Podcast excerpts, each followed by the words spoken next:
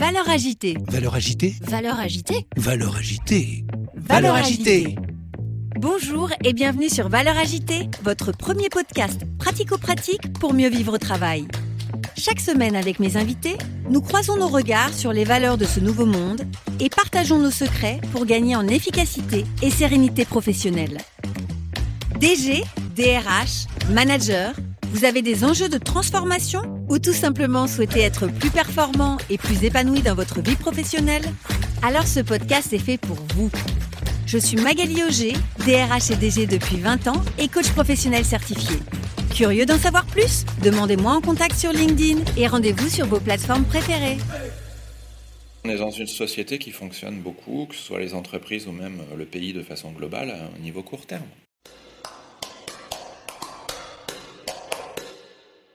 Bonjour à toutes et à tous. Aujourd'hui, à mon micro de Valeurs Agitée, j'accueille l'un des experts de l'économie sociale et solidaire. Il s'agit de Nicolas Froissart, co-dirigeant du groupe SOS, qui représente plus de 22 000 salariés et 700 établissements qui œuvrent dans le secteur social. Maintenant que vous en savez plus sur les activités du groupe SOS, peut-être que vous vous demandez, bah, finalement, c'est pas du secteur public tout ça? Alors je vous propose d'approfondir cette question avec Nicolas Froissart. Je vous souhaite une très belle écoute. Qu'est-ce que tu pourrais répondre aux auditeurs qui se disent peut-être, mais finalement, tout ça, c'est du secteur public? Est-ce que ça veut dire que euh, euh, l'État n'est pas au rendez-vous sur ces secteurs-là? Est-ce que euh, comment se fait cette articulation entre l'économie sociale et solidaire et les services de l'État?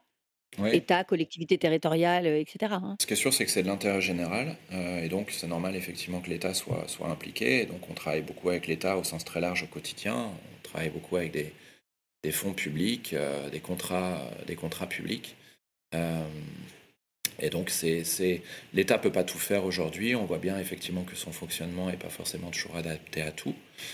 et donc l'État a besoin d'alliés de préférence effectivement non lucratif quand on parle de gestion euh, d'établissements d'intérêt général. Mais on travaille effectivement main, main dans la main avec l'État. L'État a la légitimité démocratique, euh, a des représentants, que ce soit au niveau local ou national, qui sont élus par, euh, par le peuple. Et donc nous, on attend effectivement de l'État qu'il fixe les grandes orientations.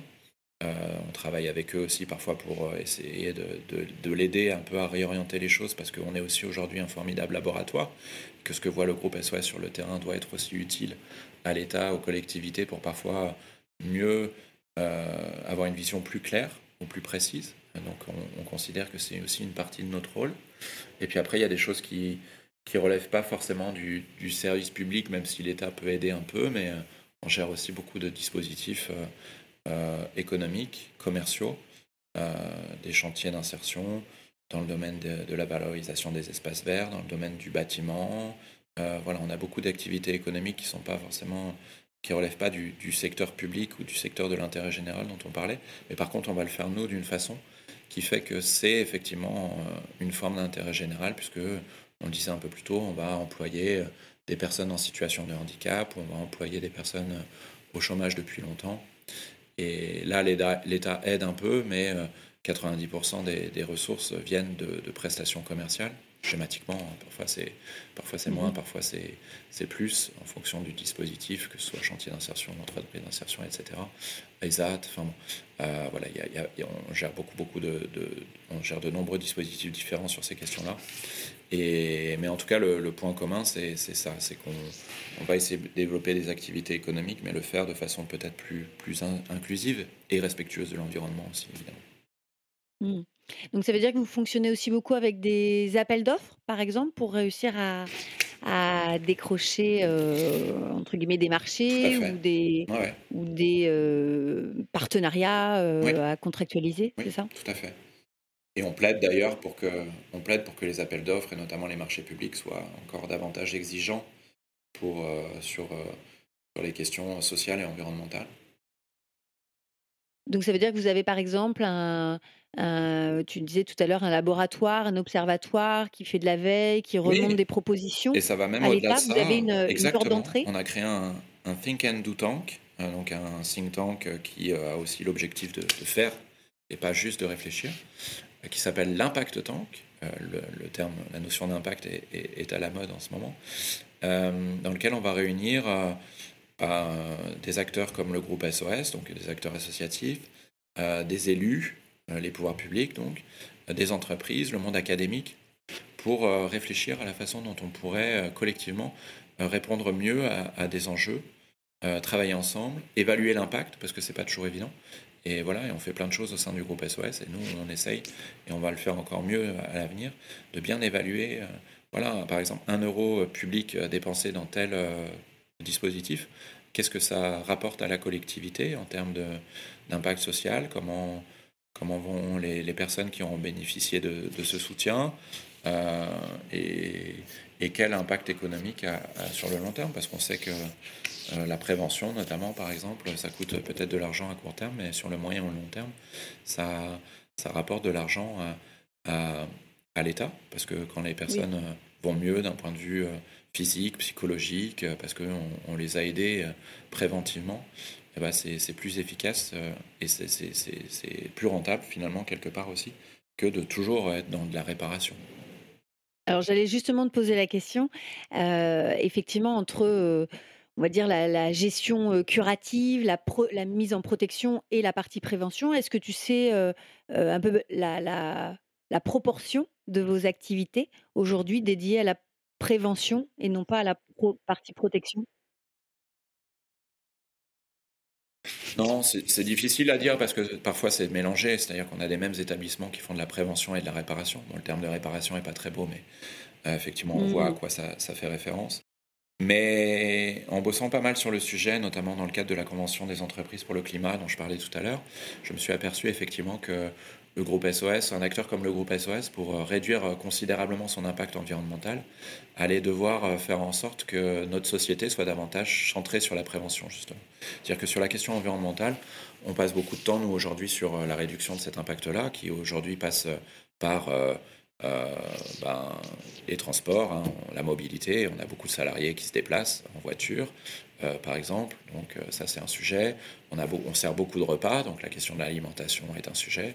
Et puis, on a beaucoup d'établissements, donc la question de la construction, de l'énergie est un sujet. Donc voilà, on essaie de pousser le curseur le plus loin possible sur ces sujets-là. Et si on veut encore aller plus loin, mais là c'est très prospectif et c'est plutôt sur du long terme, eh ben, il faudra que nos équipes passent plus de temps sur la prévention que sur la réparation, parce que, et ça veut dire aller plus au domicile des personnes euh, pour faire de la prévention santé ou de la prévention euh, sociale et familiale, euh, et éviter que les familles qui partent en vrille, qu'il y ait des situations de violence, qu'il y ait des situations d'exclusion sociale parce que les parents ne, travaillent pas ou, se sont fait virer et, n'arrivent pas à rebondir. Donc euh, voilà, c'est toutes ces situations.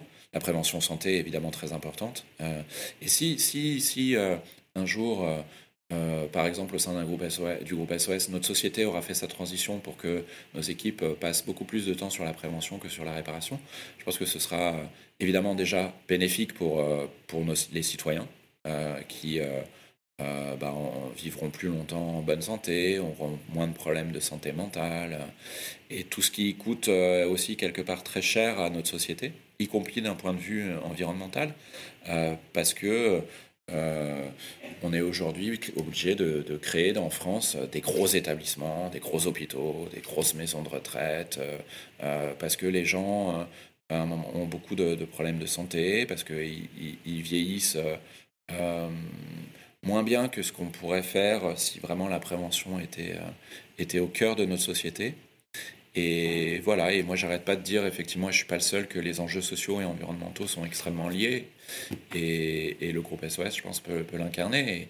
Et, et l'impact environnemental du groupe SOS sera moins important le jour où effectivement la prévention sera au cœur de notre société et où on aura moins besoin effectivement d'avoir d'énormes établissements qui euh, peuvent avoir un impact effectivement en termes de construction, d'énergie, euh, tout ça, euh, et des équipes qui seront plus en proximité, qui peut-être vivront à, de, à côté du territoire dans lequel elles interviendront pour faire de la prévention sociale, familiale, prévention santé, prévention psy, etc.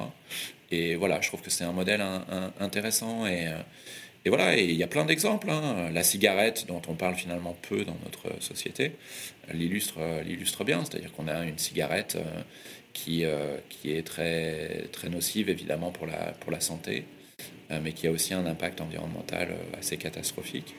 Donc voilà, c'est un bon exemple, mais il y en a plein sur plein de sujets où on pourrait être beaucoup plus centré sur la prévention dès le plus jeune âge euh, sur la question de l'alimentation, sur la question du sport, sur la question euh, de la santé mentale.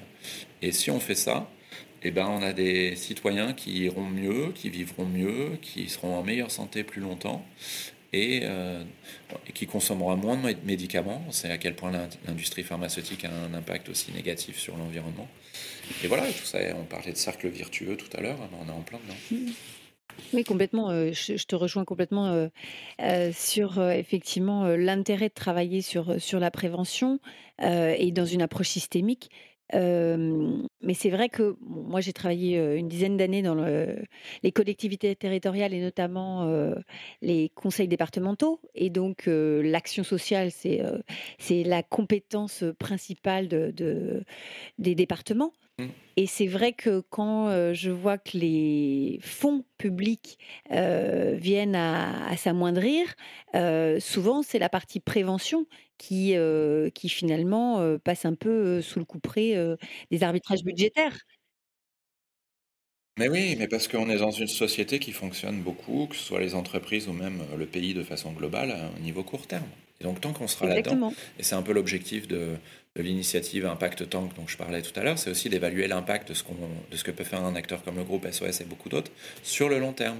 Et donc on sait que la prévention, effectivement, ça va peut-être coûter plus cher à court terme, mais sur le long terme, c'est un gain incroyable, incroyable. Et, euh, sur le long terme, on économise des vies, on économise de l'argent, on économise de la souffrance. Enfin, j'ai beaucoup de mal, moi, à comprendre effectivement qu'on n'arrive pas collectivement à faire ce switch qui fait qu'on serait dans quelque chose qui serait sur le long terme beaucoup plus simple euh, et efficace d'un point de vue économique et qui surtout ferait, ferait du bien à l'ensemble de nos concitoyens.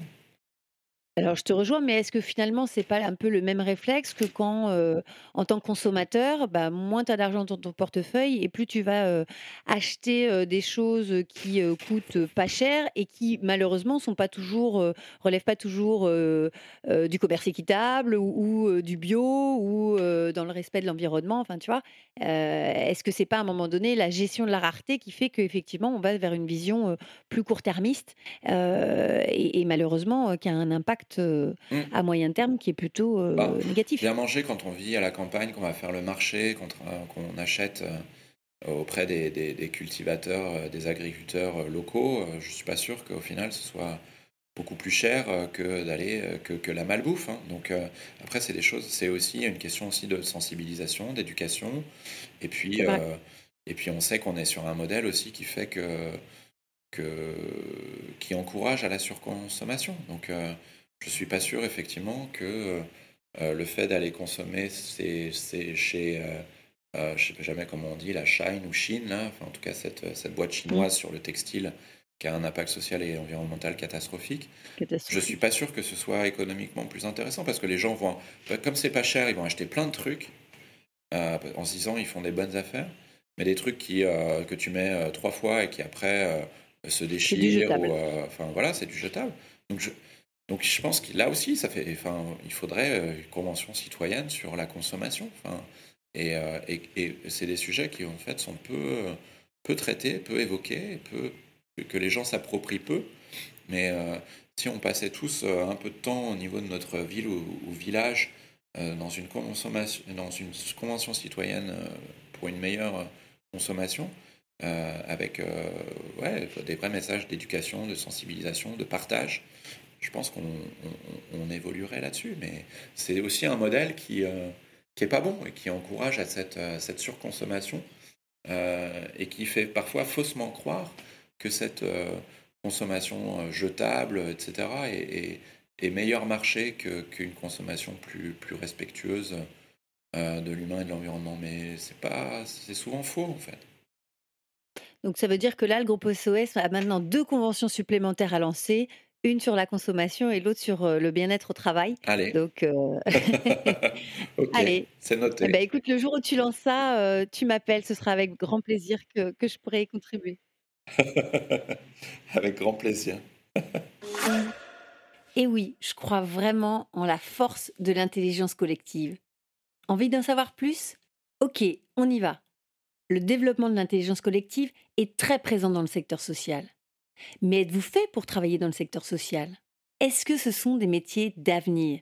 Pour le savoir, il faut rentrer au cœur de la machine. Et c'est ce que je vous propose dans le prochain épisode avec Nicolas Froissart.